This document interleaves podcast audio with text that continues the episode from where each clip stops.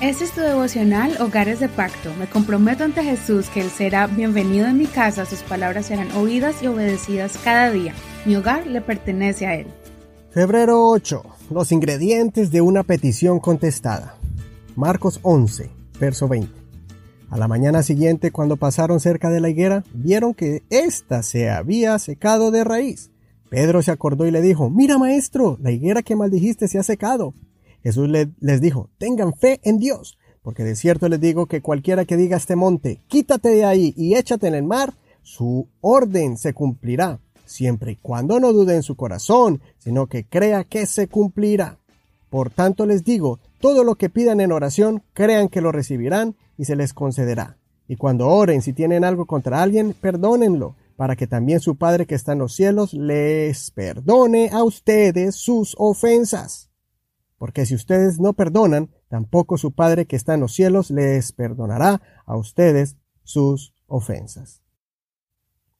Este es uno de mis versos favoritos del libro de Marcos, porque nos muestra cómo el Señor está interesado en que desarrollemos nuestra fe y recibamos la contestación de nuestras oraciones.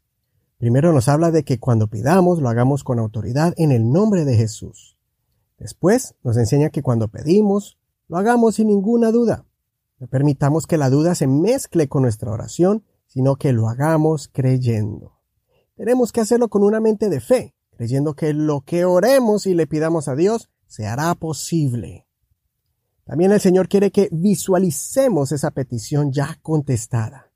Una cosa es un simple deseo de lo que usted quisiera que se hiciera, pero otra cosa es visualizarlo hasta sintiendo la alegría de la bendición cuando reciba su milagro. Qué bueno que usted pueda ver de una vez a su hijo adorando a Dios, aunque esté en caminos equivocados. Qué bueno que pueda usted ver a esa hija sensible a la presencia de Dios, aunque en este momento tenga actitudes de rebeldía. Qué bueno que usted pueda ver a su esposo o su esposa quebrantados en el altar de Dios, aunque en este momento rechace su invitación a la iglesia. Qué bueno que usted pueda, joven, ver su futuro próspero y bendecido por Dios, aunque en este momento se sienta con dudas y con muchas expectativas. Ya hemos hablado anteriormente que el Señor muchas veces responde con un no o un espera. Igualmente, Él siempre responde las oraciones, pero por regla general, si usted está pidiendo conforme a la voluntad de Dios, el Señor le contestará y le hará el milagro no solo como usted lo ve, sino más de lo que pedimos o entendemos. Pero algo que sí debemos estar seguros es que si no recibimos conforme a lo que pedimos y ninguna petición es contestada, está la gran posibilidad de que estamos guardando algún resentimiento o un sentimiento negativo contra alguien. Definitivamente, ese es el obstáculo más grande entre el cielo, donde está el trono de Dios, y nosotros, entre mi petición y la respuesta de mi petición. El Señor es claro en su palabra de que si nosotros no perdonamos, Él no puede perdonarnos. Y si hay falta de perdón, es algo donde Dios no puede obrar. Además, es lo único que está en nuestro control y decisión. Es nuestra responsabilidad. Porque humanamente podemos perdonar y debemos de hacerlo si queremos recibir lo extraordinario y lo sobrenatural que es el milagro de Dios contestando nuestras peticiones. No se imagina cuántas oraciones el Señor ha querido conceder, pero que no ha podido darlas por causa de nuestro corazón y resentimiento, un corazón amargado, lleno de orgullo y altivez.